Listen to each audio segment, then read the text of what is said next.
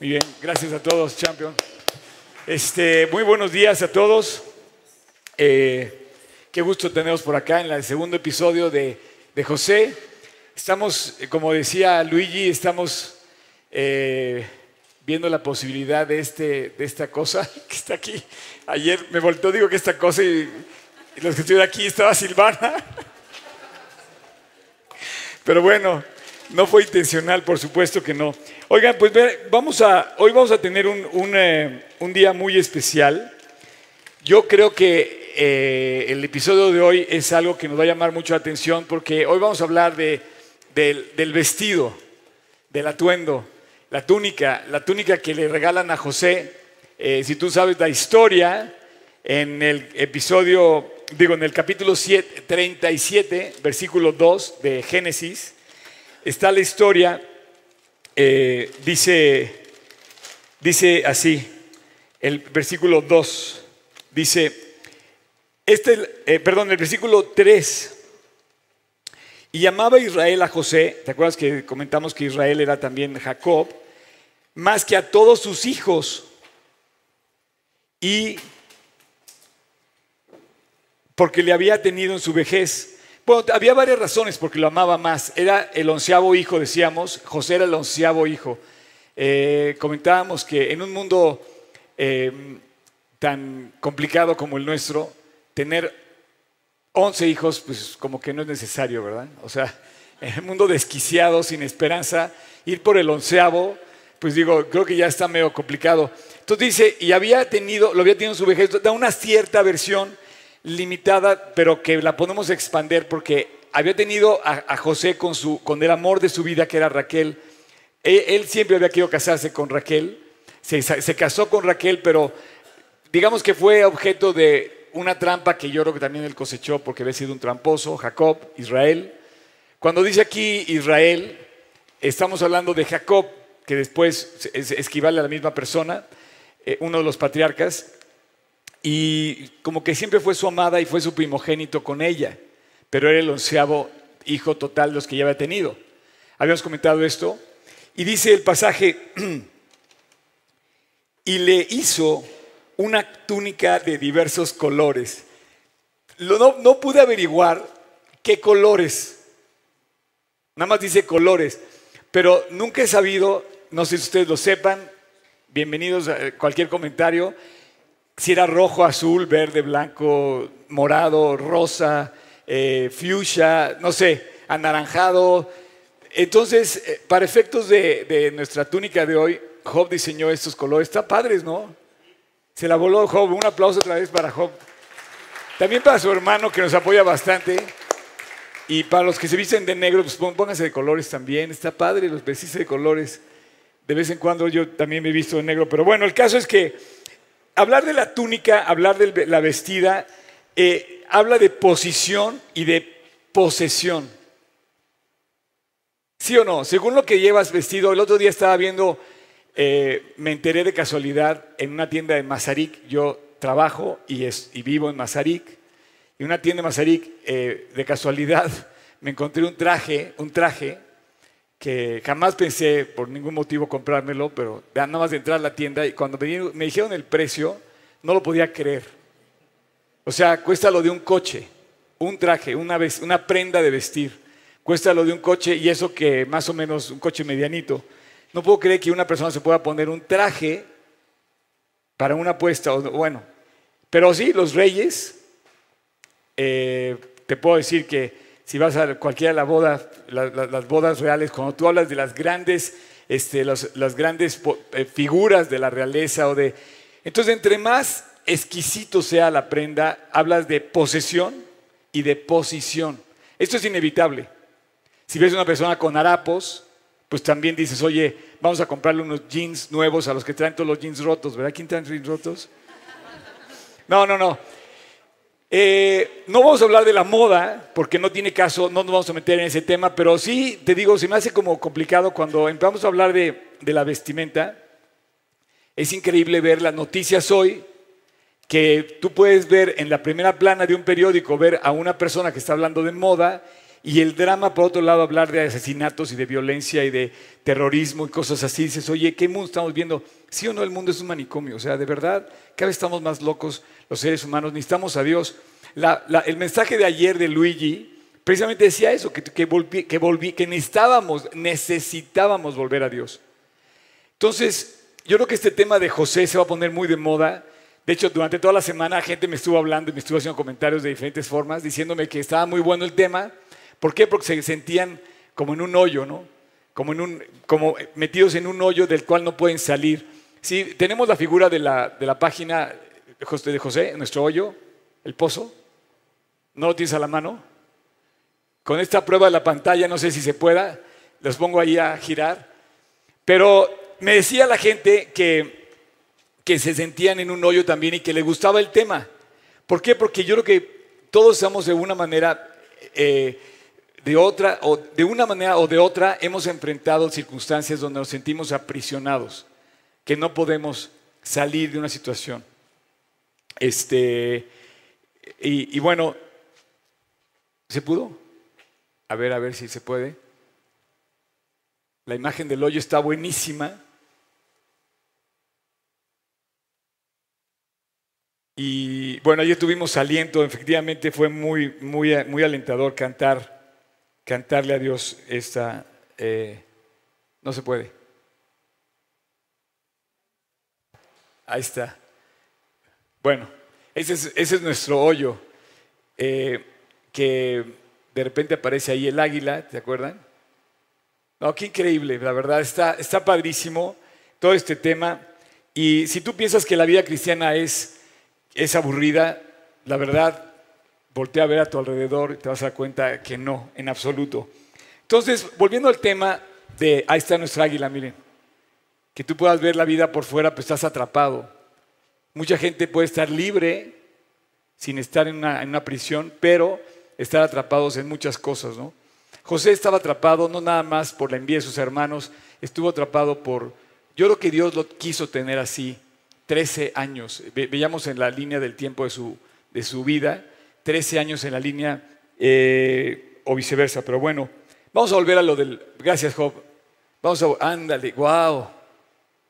No, sí se ve espectacular. ¿No quieren tomar una foto o algo así? Yo sí, espérame, yo voy a tomar un video. Y si soy este cuate, es que sí está, sí está, si no regresa a la pantalla, pues cuando menos que nos cuente, que nos quede un recuerdo. ¿No? Ay, bueno.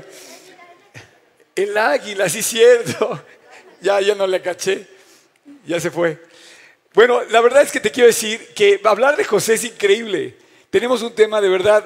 Inviten a sus amigos, por ejemplo, aquí invitaron a este amigo. Tú, eres nuevo, ¿verdad? ¿Quién te invitó? Sí, ella. Ah, qué bueno. Es buena onda, ¿eh? Sí. ¿Y tú invitaste a tu mamá? Sí. Perfecto. Así inviten a otras personas porque yo creo que vale la pena. Bienvenidos, ¿eh? Bienvenidos. Entonces, mira, vamos a hablar de la vestimenta. Una vestimenta muy especial porque era una, como dice el pasaje, amaba a Israel a José más que a todos sus hijos porque le había tenido en la vejez y le hizo una túnica de diversos colores. Eso es algo muy especial porque era, era objeto de una distinción especial entre sus once hermanos. Tú imagínate recibir algo especial de tu papá que no le da a ninguno de sus hermanos, y bueno, más cuando eres hermano de once. Yo creo que puedes percibir que el que lo recibe se siente honrado, pero también dice, oye, qué mala onda que al otro no le dieron. Entonces tú imagínate que era el más pequeño en aquel momento, fue el penúltimo hijo, después tuvo otro hijo, era el más pequeño, pero tú imagínate que José recibe esta, esta prenda, que aparte la portaba con orgullo, con honor, era honorable traer eso, eso puesto, y además cada vez que se lo ponía, los hermanos decían, oye, a ver, otra vez trae Hugo Boss puesto ahí, ¿no? O trae este Ferragamo o los zapatos o no sé qué.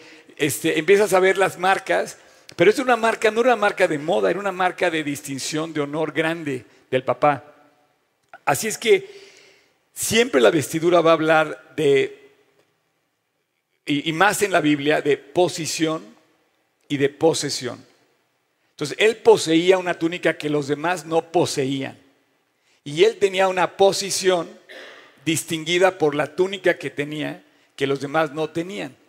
Esta posición era un drama porque significaba prácticamente que José iba a heredar como primogénito. Entonces a sus once hermanos, que por cierto tuvo una hermana también, se menciona poco, pero se menciona, Dina, eh, y de hecho en la lista de los patriarcas solamente mencionan a los hermanos hombres. No, no, aparece, pero sí aparece en la Biblia mencionada la hermana. Entonces, lo que te quiero decir es que eh, tú imagínate que él recibe esta, esta posición y le dice, prácticamente significaba, o sea, el significado de esta prenda, esta túnica de diversos colores, significaba que iba a ser él el heredero de la primogenitura o de la bendición de la familia. Obviamente a sus diez hermanos mayores no les gustaba esto porque decían, oye, ¿por qué no nos reparte nuestro Padre a todos por igual? Cosa que sería justo también decirlo, ¿no? Así es que cuando tú posees algo como una prenda, tú imagínate, por ejemplo, para, que me, para, ver si podemos llevarnos al, al lugar que te quiero llevar. Tú imagínate, por ejemplo, el vestido de Kate Middleton, la, la, la, que va a ser reina, yo creo, de Inglaterra, de la boda real. Todo el mundo quería ver cuando salía, cuando apareciera el vestido, la que lo hizo, la modista, y todo el mundo dio el detalle, salió en las revistas, estaban especificados. Era una prenda única en el mundo. Era una prenda que traía la reina, la princesa, ¿no? la que se iba a casar con el rey o con el futuro rey. Era una prenda que, que la distinguía, era una forma de vestirla de gala para el momento. Para... Tú imagínate, yo creo que pronto se avecina la coronación una coronación, yo creo que o va a abdicar la reina a favor de alguno de, o de su hijo o de su nieto, pero se, aproxima una coronación en Inglaterra. Tú imagínate la, gala que va a haber, el, despliegue de vestidos que va a haber y de trajes que va a haber y de sombreros, porque en Inglaterra todas, las chavas se ponen sombreros. Pero bueno, pero ante Dios, vamos a hablar de Dios. Ante Dios, esta túnica de colores implica algo muy especial. En la Biblia, la, Biblia eh, hace hincapié en, un, una vestimenta. De hecho, hay una parte donde Jesús hace una parábola y en la parábola dice que entró a la boda y que había una persona que no estaba vestida digna de la boda. Y dice, echado fuera a las tinieblas. Y dices, ¿por qué lo corre por la vestimenta? No, es que la vestimenta no significa la vestimenta. En la Biblia, la vestimenta significa una razón de gran alegría que es la salvación. Apocalipsis 3, 18 dice, por tanto, yo te aconsejo que de mí compres oro refinado en fuego para que seas rico.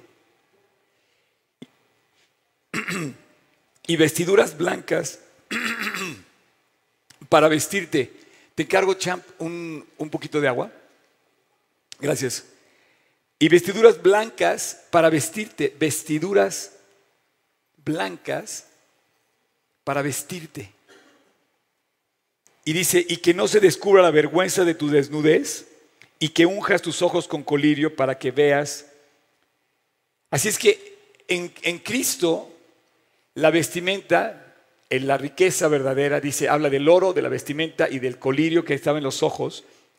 No es el tema de ahora, pero todo tiene una relación tanto el oro, dice refinado en fuego para que seas rico realmente, y, el colirio, que dice para que veas correctamente. Pero, pero voy a, quiero hacer énfasis en esta parte donde dice vestiduras blancas. Cuando Dios nos viste en la Biblia, cuando Dios viste a las personas en la Biblia, habla de, vestir con vestiduras de color blanco. Por eso te puedo decir yo que la, que la Biblia habla de la salvación. Gracias, muchacho.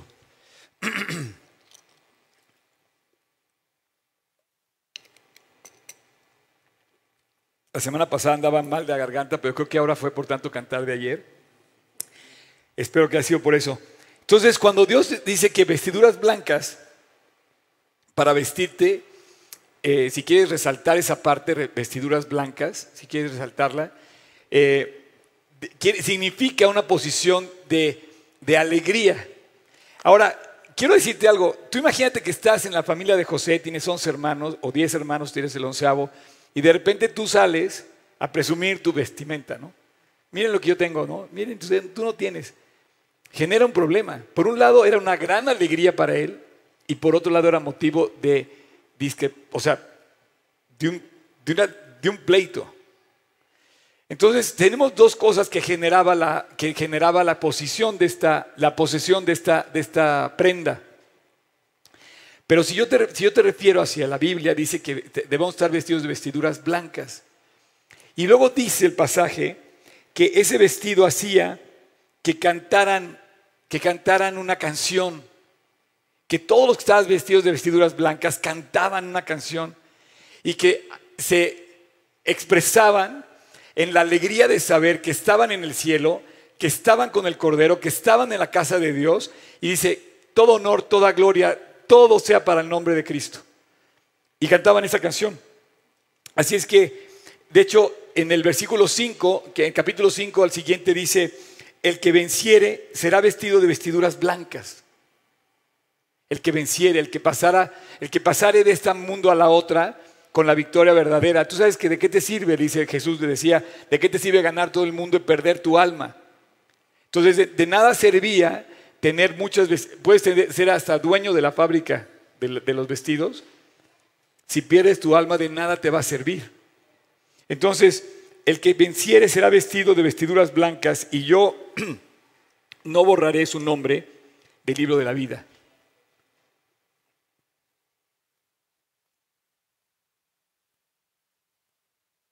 No hay mayor alegría que saber que eres heredero de la vida eterna.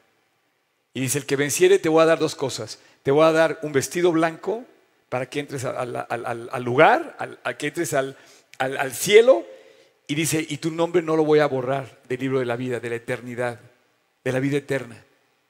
Por eso cantaban, porque explotan en, gratitud, en, alabanza, en, gozarse de esa. Y esto también, yo te podría decir que esto también distinguía a José. José estaba muy contento, feliz de poseer la, túnica. Finalmente decía, yo tengo esta túnica, yo soy el bendecido de mi padre. Y esta posesión por un lado hablaba de la diferencia que hacía, pero por otro lado hablaba de lo que Dios se le había dado. Dios, o sea, le puso esto como parte de toda la historia, guiada por Dios se la dio a José. Entonces José estaba feliz ante sus hermanos, se, se mostraba feliz, pero tenía un grave problema, gravísimo problema. Es como si tú llegaras con el supercarro, aquí hay uno que le gustan los carros, y tú imagínate que sales con el supercarro así, llegas, todo el mundo se te voltea a ver, o sea, ¿quién es este cuate? O sea, es como si llegaras en helicóptero a tu boda, no sé, en tu propio helicóptero, o sea, todo el mundo te voltea a ver, todo el mundo, y genera, genera, genera envidia. Primer problema que generó en la vida de José. Segundo problema, resentimiento. Tercer problema, rivalidad. Y sabes que estas cosas son una realidad, generan se generan en la vida de las personas y da como resultado definitivamente rivalidad, resentimiento y envidia. ¿Qué es la rivalidad? La rivalidad es definitivamente cuando tienes un rival, estás compitiendo con alguien, es tu rival. Y como somos egoístas los seres humanos, no nos gusta que nadie nos gane. De hecho, tenemos una tendencia los mexicanos muy, yo digo que muy chafa, porque no, nos gusta ver a un, mexicano triunfar, cuando debería de enorgullecernos tremendamente triunfar. ¿Por qué? Porque está levantando el nombre de nuestro país, está poniendo en alto. Pero si, si alguien va a ganar, no importa el color que sea, pero ese señor no es de mi partido, pues sabes que he hecho a perder todo lo que hizo porque es mi rival, por así decirte. O si alguien va a jugar fútbol y él va a tomar la posición que yo debo tomar y él va a estar jugando, yo voy a estar en la banca, es mi rival y hasta me peleo y es, mi mismo es de mi mismo equipo. Y somos rivales. Por muchos años, el mismísimo Hugo Chávez, Hugo Chávez no, Hugo Sánchez, Hugo Chávez era otro, ¿verdad? Que bueno, también tenemos, tendrías mucho que decir, pero bueno, este, Hugo, Hugo Sánchez, un mexicano, lo tuvieron que reconocer primero en España antes que lo reconociéramos los, los propios mexicanos. El cuate había roto todos los, los, récords del, fútbol Y México con su forma chafa, no, él no es un buen futbolista. Hasta que en España le dan no sé cuántos premios y resulta que sí era un gran futbolista. No sé, somos rivales y más cuando el padre te regala algo que no le dio a tu que no, que no me dio a mí. Y nos volvemos rivales. Esta era una cosa muy especial. Parece que estamos hablando de una prenda, pero no estamos hablando de toda una historia, un drama real. Así es que, y era el, ¿cuál era la rivalidad de José, la, el rival? Era primero con el, con el, con el primogénito, con Rubén.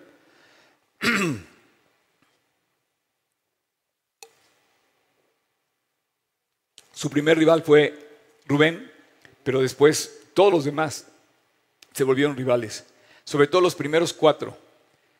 Y, él, no, él, él en sí no, no estaba peleando con ellos, pero esta distinción que hizo su padre le provocó la rivalidad.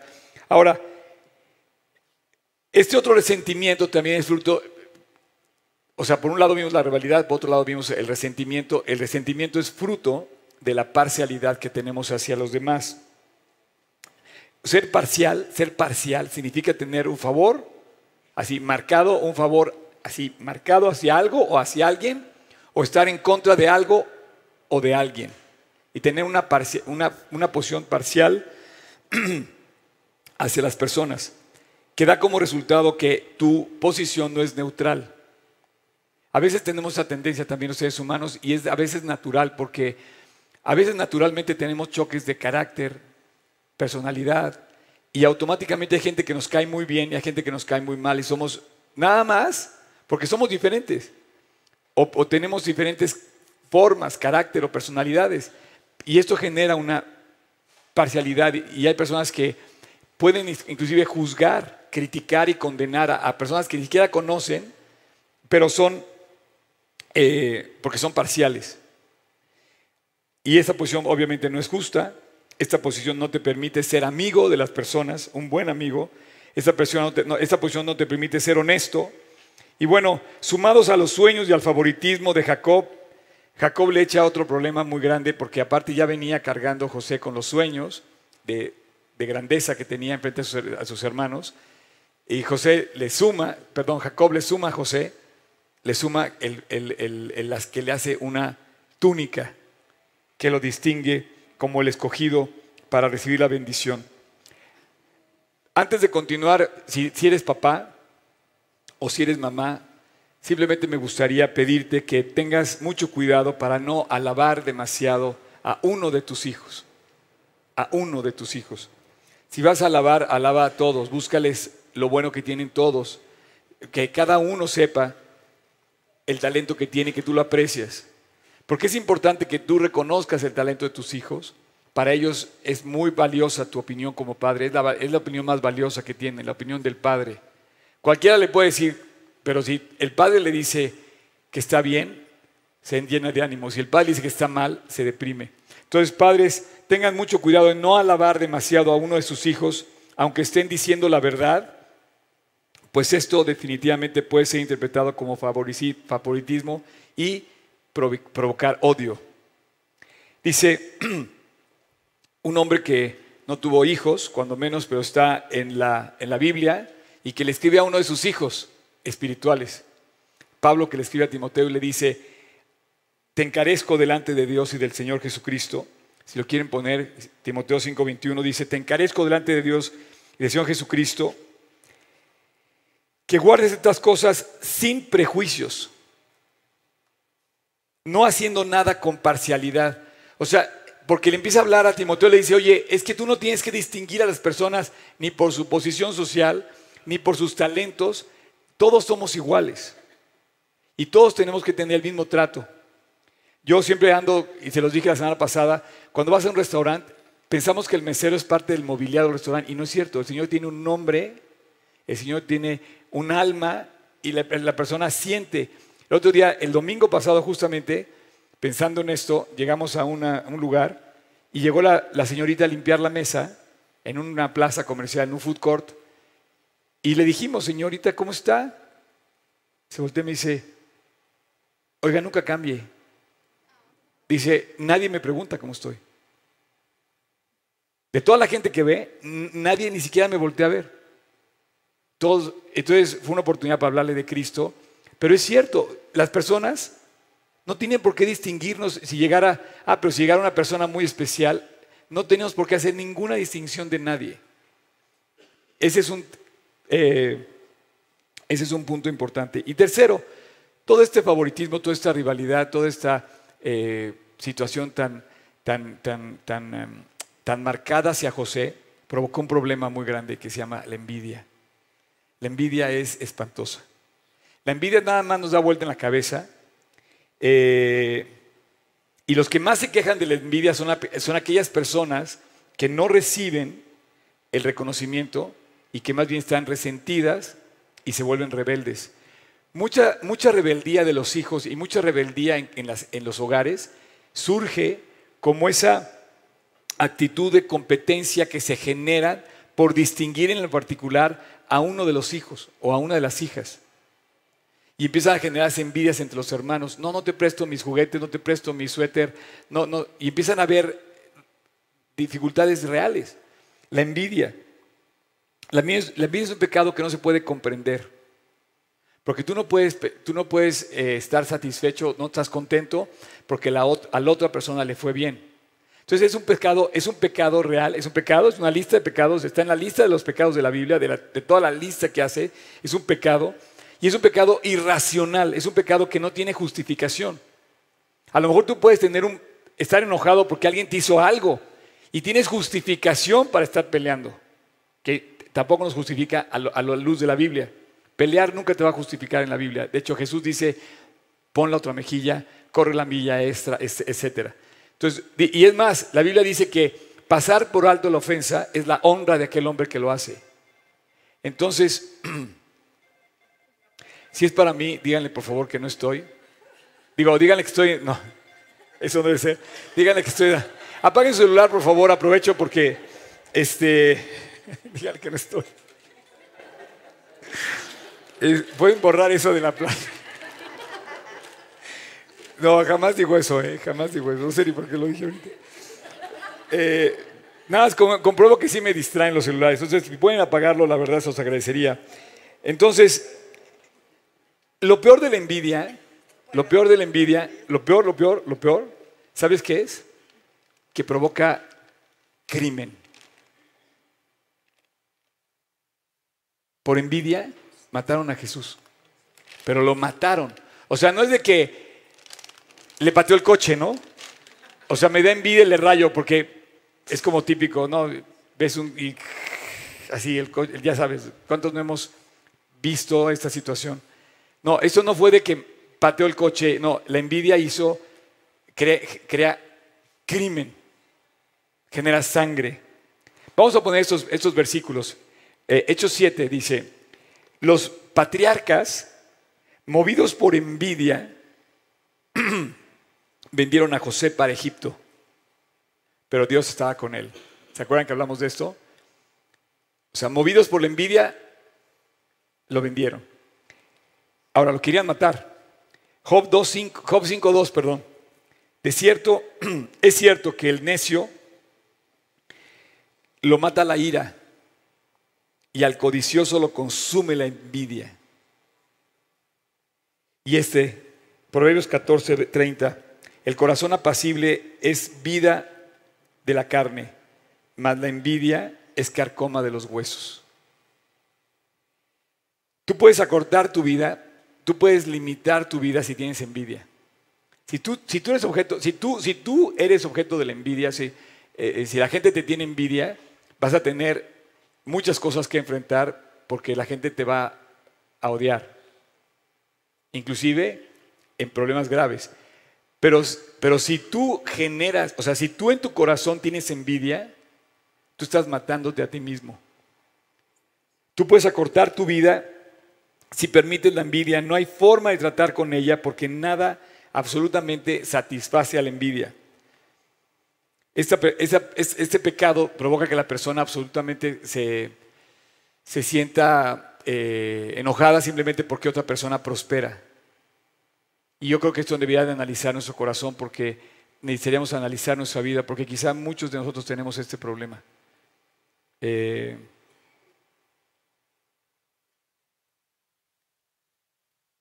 el pecado de la envidia guía a asesinar.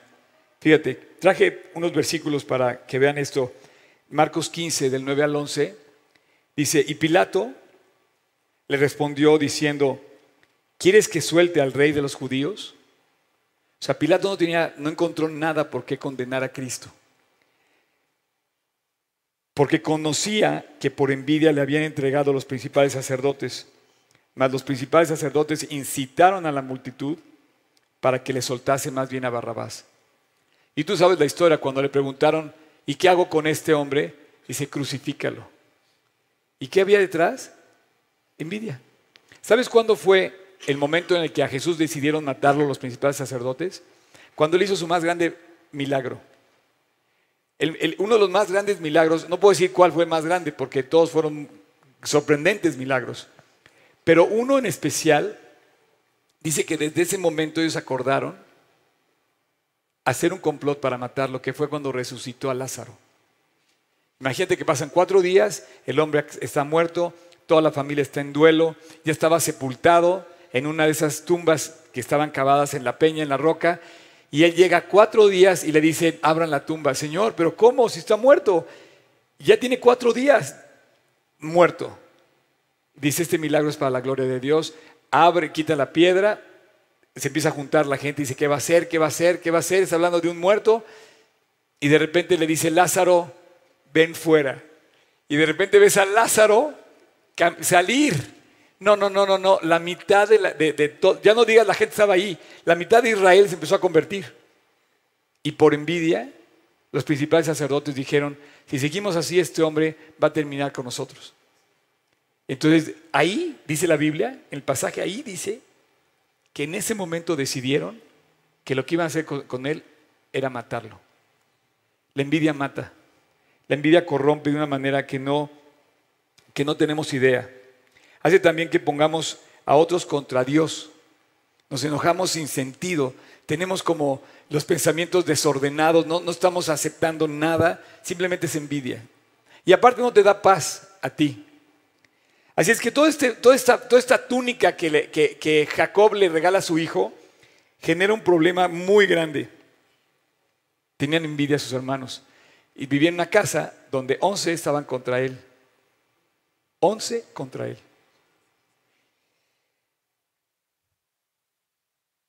Y bueno, voy a terminar de hablar de la envidia porque quiero hablar de José, ¿están de acuerdo?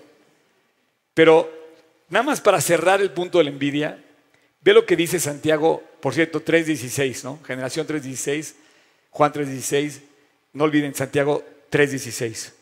Santiago 3.16 dice, porque donde hay celos y contención, ahí hay perturbación y toda obra perversa.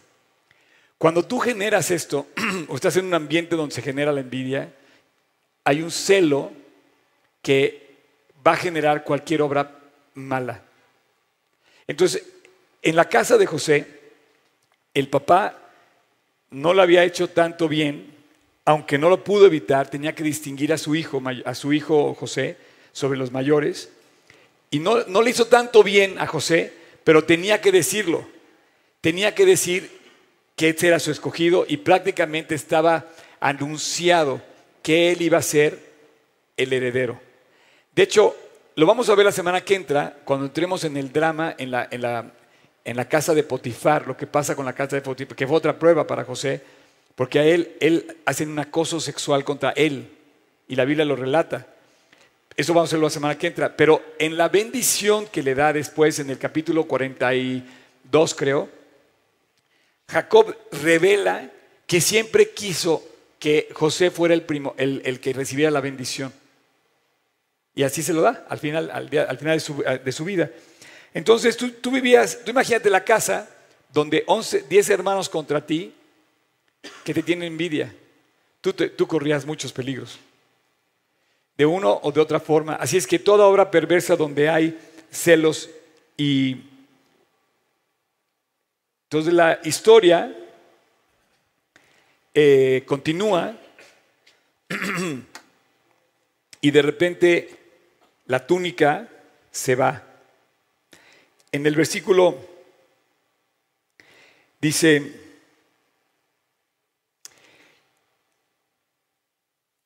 ...23, no sé si lo tengan ahí, capítulo 37, versículo 23, dice, sucedió pues que cuando llegó José a sus hermanos, ellos quitaron a José su túnica, la túnica de colores que tenía sobre sí. Quiere decir que José usaba la túnica, la portaba.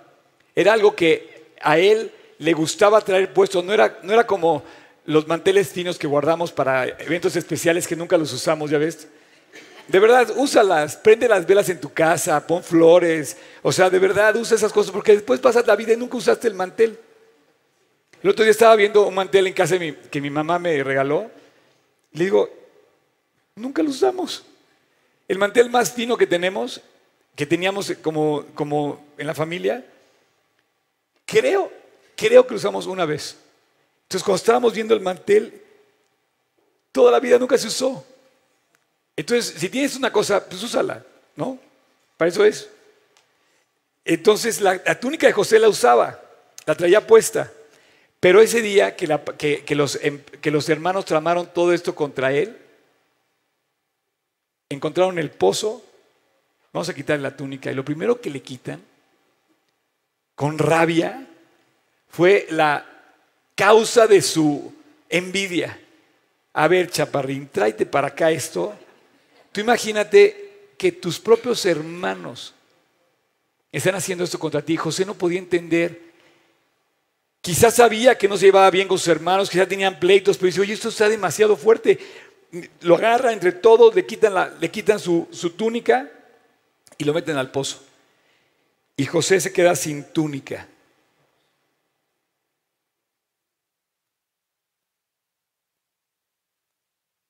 Yo no he podido dejar de pensar en este momento, José ya no tiene la túnica.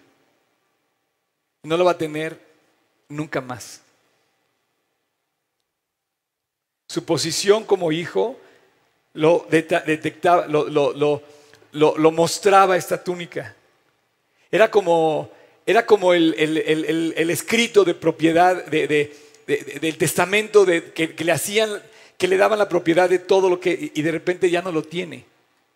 De repente se queda sin su túnica, ya no tiene, ya no diga la túnica, ya no tiene a su padre, está en un hoyo, sus hermanos lo venden, y de repente la historia comienza en un drama se vuelve un esclavo, después se vuelve un prisionero y nunca más volvió a tener esa posición ni esa posesión.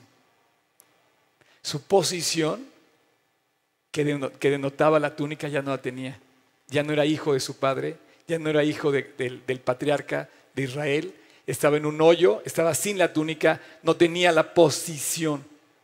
Y su posesión, su gran herencia, que, notaba lo que iba a recibir, tampoco lo tenía. ¿Qué harías tú si eso te pasa? Eh? Esta es la prueba de pruebas. O sea, José pudo haber entrado así con toda la rabia y decirles, oigan, ¿qué les pasa?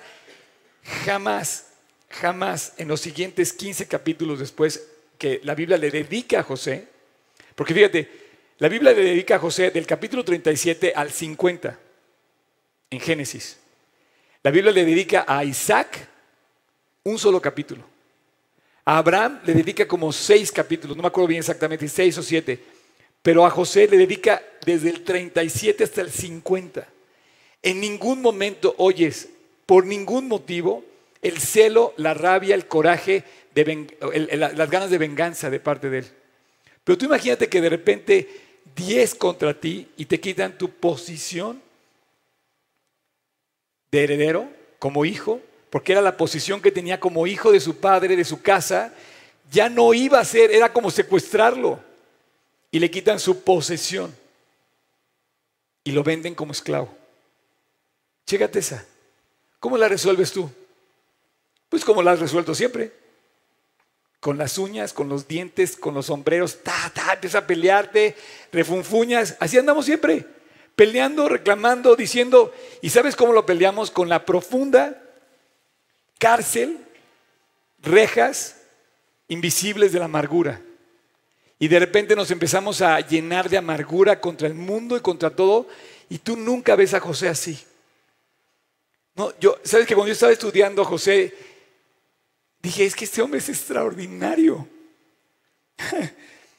la vestidura, su túnica, que era la señal de su gozo, de su alegría, la señal de su, no sé, él podía cantar feliz, caminando, saltando con su túnica porque decía, soy el heredero. Y ahora no la tiene.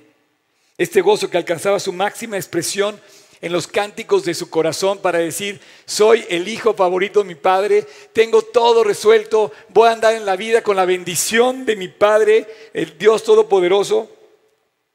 Yo te digo, ¿y tú y yo? Oye, ¿no nos pasará lo mismo? Creo que sí. De repente decimos, oye, espérame, ¿dónde está mi posición y mi posesión? No tengo nada. ¿Dónde está mi padre? Estoy en el hoyo.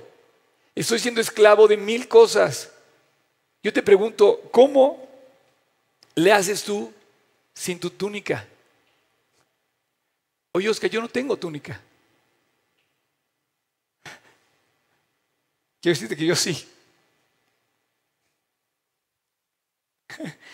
Y muchos que tú conoces sí la tienen.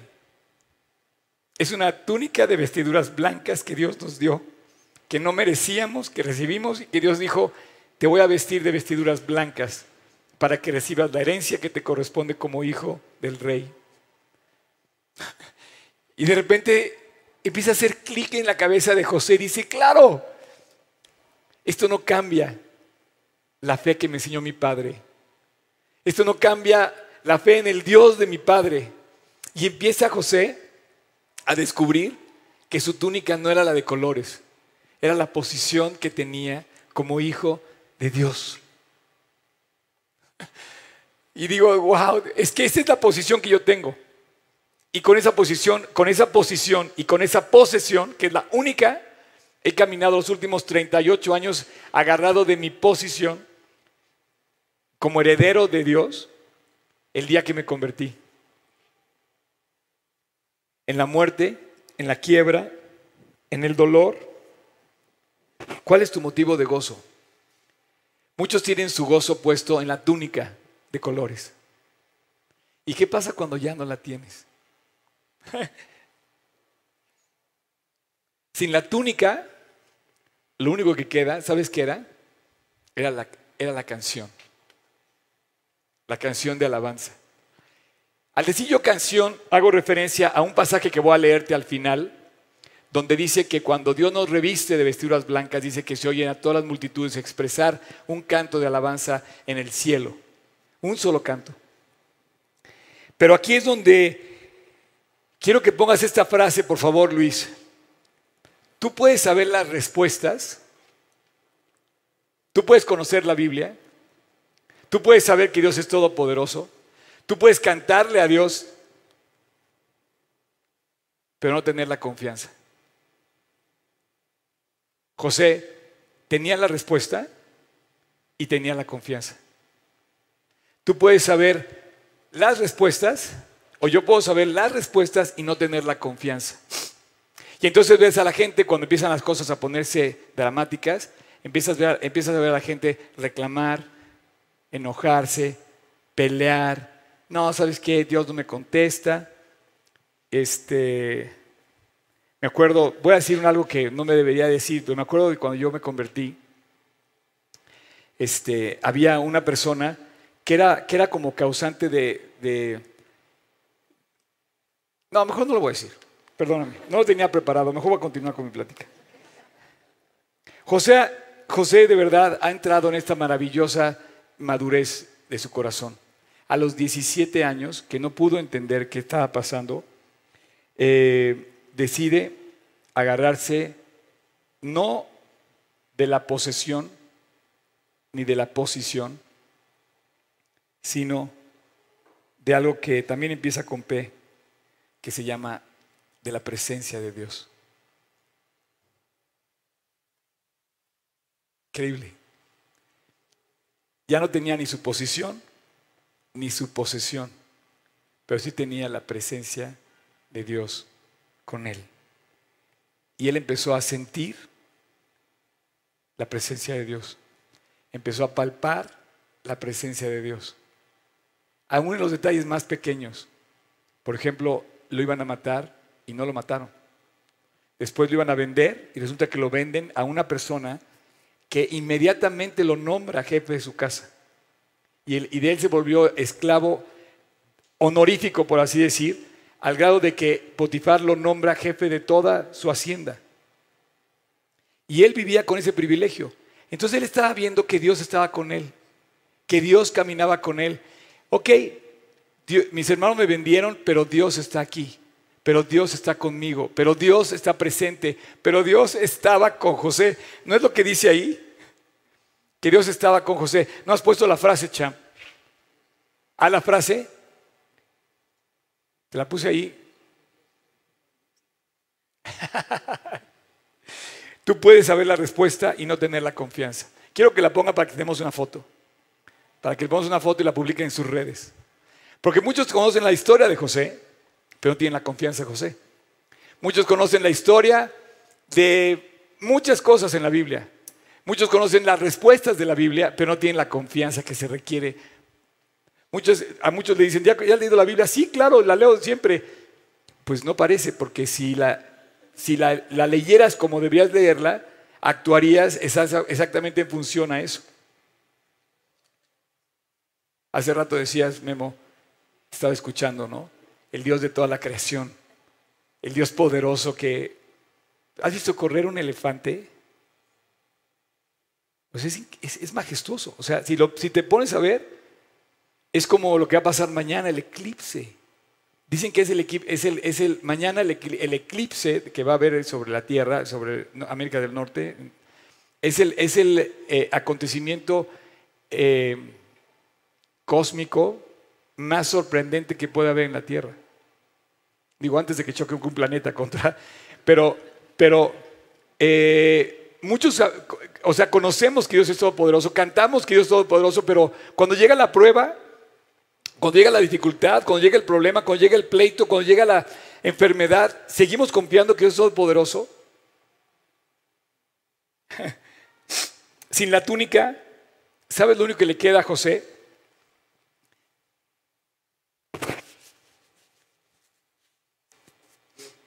En la escena, en la escena del canto y en la escena de las vestiduras blancas, aparecen dos cosas nada más que está la reunión de los creyentes, está la salvación de los de blanco y está el canto que, le cantaban al Cordero. Y yo creo, honestamente, y si quieren pasar los del worship, por favor, ahora sí, nuestro increíble worship, que pasen. Y yo creo que lo único que le quedó a José era cantar. Y este canto no es una como cosa eh, romántica que yo te digo, canta. No, no, no, era una oración profunda del corazón donde decía, Dios es poderoso. Cuando decía él, Dios me va a sacar. Yo sé que Dios puede mover montañas, así como hace correr a los elefantes, o hace volar a las águilas, o hace mantener. ¿Sabes que la Tierra se sostiene de la nada? ¿Sabes que en el universo nuestro planeta está sostenido de nada? ¿Sabes quién lo sostiene? Dios. Ese mismo que sostiene el planeta también puede sostener tu vida y la mía y sostenía la vida de José. Su único canto, su única cosa fue, qué padre, ¿eh? por favor tómenle fotos. A ver, Cham, vente para acá para que tomen la foto. O hazle así, mira, así, señálale. así. Todos, todos, todos señalen eso. Hay que tener la confianza, no nada más hay que tener la respuesta. Tenemos que tener la confianza. Pero ¿sabes cómo tienes la confianza? Cuando te ponen las vestiduras. Cuando, cuando tienes la presencia de Dios. Yo te quiero preguntar y quiero cerrar esto preguntándote si ya tienes tu la presencia de Dios en tu corazón. En, tu presencia, dice, en tu presencia hay plenitud de gozo. En tu presencia puedo palpar que tú me amas y que no vas a dejarme nunca. Y yo creo que fue lo que empezó a cantar José en el hoyo. Señor, no tengo nada más que acudir a ti. Y empezó a cantar y empezó a decir, Dios es poderoso. Dios es más grande. Dios es increíble. Él alcanzó promesas tremendas. José, nuestro héroe de nuestra historia, alcanzó promesas tremendas. ¿Por qué? Porque para mi gusto, él se la pasó cantando, escúchame bien, en la noche más oscura de su vida. Cantándole un Dios que sí lo escuchaba, escuchaba su corazón, escuchaba su oración. Y en la noche más oscura de él, su, su, corazón expresaba un canto de alabanza a su Dios que le creía, que le confiaba, que le dice Dios, tú tienes un plan. ¿Sabes qué significa cuando cantas? Yo imagino que él iba cantando cuando traía su túnica, iba cantando así en los cantos. En las... ¿Y sabes qué cantaba? Mi padre me quiere. Yo creo que siguió cantando lo mismo. Tengo la herencia. Y siguió cantando lo mismo en el pozo. Sigo siendo hijo de Dios.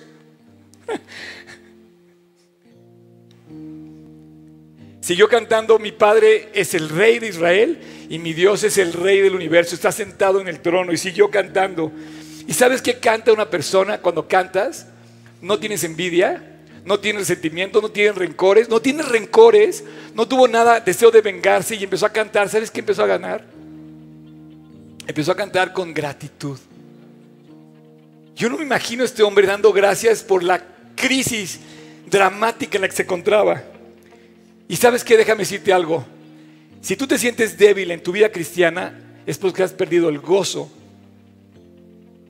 de la canción de tu corazón que se eleva cuando deseas ver a Dios como es. El diablo lo que quiere quitarte es ese gozo. Y a lo mejor ya lo logró. A lo mejor te sientes apagado, deprimido. ¿Por qué? Porque Dios ya te quitó. El diablo ya te quiere quitar ese gozo. Él sabe que tu fuerza es su gozo. Su gozo generado por su presencia. Dice, en tu presencia de plenitud de gozo, delicias a tu diestra para siempre. Así es que quiero terminar diciéndote que no quizás no tengas todas las respuestas, pero no sé si tienes la confianza.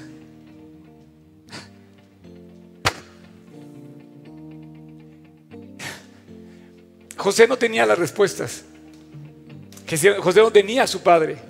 José no tenía el dinero. José no tenía forma de comunicarse ni siquiera para decir ayúdenme en Israel. Pero sí tenía la confianza.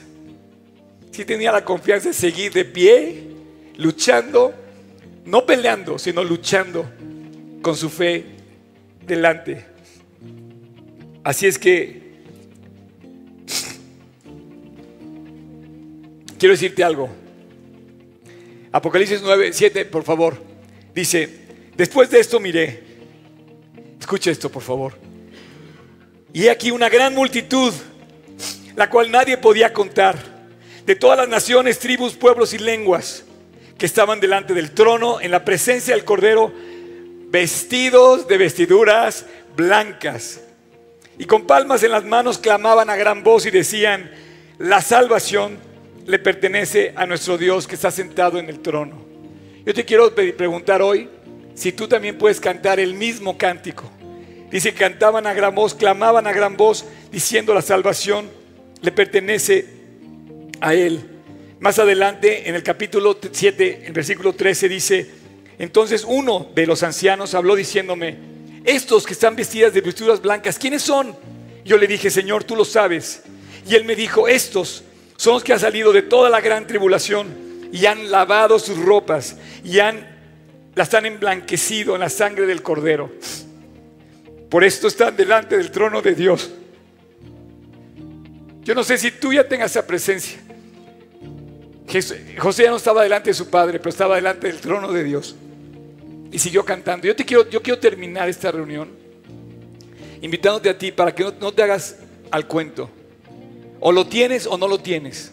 O tienes a Jesús en tu corazón y tienes su presencia en tu corazón o no la tienes. Y el pasaje dice, estos son los que han salido de las pruebas, de la gran tribulación y han lavado su vida, su ropa y las han emblanquecido en la sangre del cordero. Por eso están delante del trono de Dios y le sirven de día y de noche. Y el que está sentado en el trono extenderá su tabernáculo sobre ellos. Ya no podía extender su, su, túnica sobre ellos, ya no tenía nada que lo tuviera su posición, pero Dios extendió su tabernáculo. Ese manto lo puso sobre todos aquellos que han confiado en Él. Ese manto de que te cubre, que te protege, que es la salvación de Dios, que no se pierde cuando tú lo, cuando tú lo conoces a Él. Y quiero terminar yéndome al capítulo 3 de Apocalipsis, por favor. Y dice, por tanto, yo te aconsejo que de mí compres oro refinado en fuego para que seas rico y vestiduras blancas para vestirte y que no se descubra la vergüenza de tu desnudez y que unjas sus ojos con colirio. Y dice, yo reprendo y castigo a todos los que amo. Y te dice, sé pues celoso y arrepiéntete. He aquí, estoy a la puerta y llamo. Si alguno oye mi voz y abre la puerta, entraré a él y cenaré con él y él conmigo. Yo te quiero pedir, si quieres poner de pie, vamos a una oración.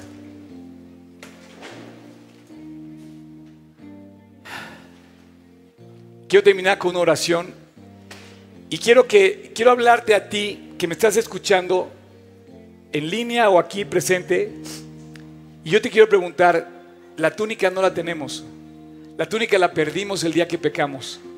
Nuestra posición y nuestra posesión como criaturas de Dios la perdimos. Lo único que podemos recuperar es su presencia. Quizá ya no va a ser la túnica que nos había preparado, pero sí podemos recuperar la presencia de Dios en nuestro corazón. Sé pues celoso y arrepiéntete, dice la Biblia. Hoy es el día de ser celoso. No es ser envidioso, sino de ser celoso por Dios. Que el celo en nuestra vida consuma nuestro corazón por el anhelo por Dios. Y dice, y arrepiéntete. Si tú quieres hoy, yo te invito a que le pidas perdón a Dios. Esta oración yo la hice hace 38 años, pero la hago cada noche, cada día y cada vez que predico. Cuando estoy hablando con alguien, para recordarle que es el momento de buscar a Dios. Así es que, ¿quieres recuperar tu posición y quieres recuperar tu herencia con Dios? tienes que recuperar primero su presencia. Pedirle perdón, sí, hemos pecado, y acudir a Dios. Yo voy a hacer una oración. Si tú me estás escuchando, es para ti, no es para mí. Yo ya la hice, pero yo te voy a ayudar haciéndola. Y este es tu momento, este es tu tiempo. Y yo te quiero pedir que si tú quieres, ahí en tu corazón, con toda libertad, digas, Dios, quiero recuperar mi presencia, tu presencia en mi vida. Te quiero a ti. Te quiero pedir perdón. Si tú quieres, yo voy a hacer esta oración. Es para ti. En silencio, en voz baja. Si tú quieres, repite conmigo esta oración. Señor Jesús, hoy te quiero pedir perdón. Y quiero abrirte la puerta de mi corazón para que entres a morar a mi vida. Lo único que tengo es un corazón roto y quebrantado. Mis manos están vacías, pero hoy te abro la puerta de mi corazón, Jesús, y te invito a que pases. Entra a mi corazón, límpiame perdóname. Y a partir de hoy quiero vivir en tu presencia. Y que tu presencia viva en mi corazón. Te abro la puerta de mi corazón, Dios. Pasa, entra a morar en mí. El día de hoy te recibo como mi Señor y como mi Salvador. Y el día de hoy te pido que me limpies y que me cambies. Y te doy gracias Jesús por haber ido a la cruz a morir en mi lugar. Te lo pido en tu nombre, en el nombre precioso de Cristo Jesús. Amén. Bueno.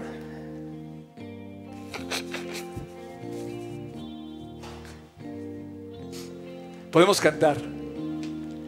Y estoy seguro que esta canción te va a sonar diferente si la cantas sabiendo tu posición y tu posesión y que la presencia de Dios está contigo y conmigo. Esa canción dice, tú me sostienes. Y hay muchas canciones, pero creo que en la noche más oscura de la vida de José, él decía, tú me sostienes. No tengo nada, pero tú me sostienes. Me vendieron, pero tú estás aquí. Tu presencia está conmigo. Y si hoy, esta mañana, tú le pediste a Dios que entrara tu corazón, me gustaría que lo hicieras, que me lo compartieras, que lo dijeras. Yo, yo invité a Cristo a mi corazón. Me gustaría que levantaras tu mano si alguien. Gracias a Dios. Gracias a Dios. ¿Quién más levantó la mano? Gracias a Dios. Este, quiero darles un regalo al final. Nuestro equipo de staff, que está todo vestido de cuadritos, no son vaqueros, son partes del staff.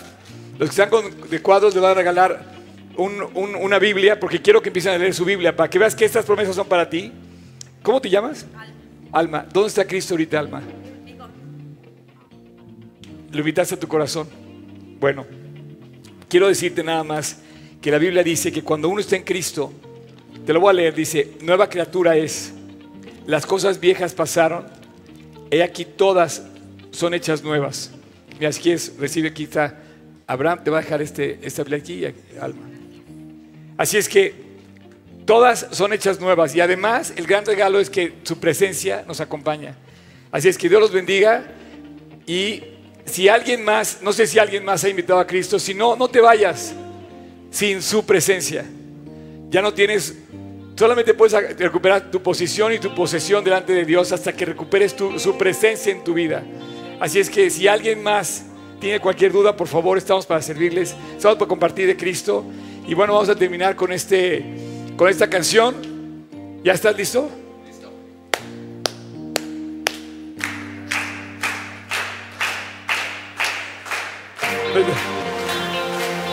Al final va a dar Luis otros anuncios. Dios los bendiga. Gracias.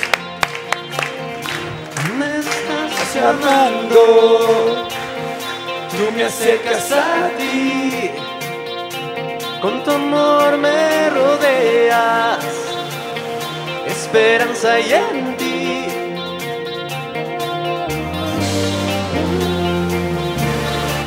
Me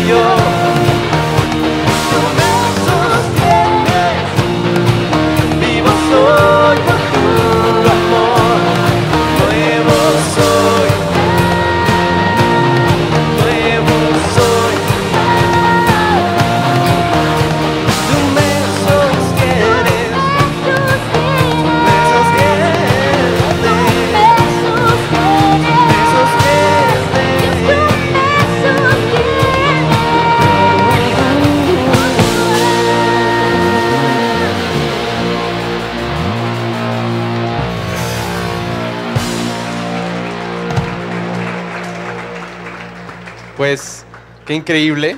Gracias a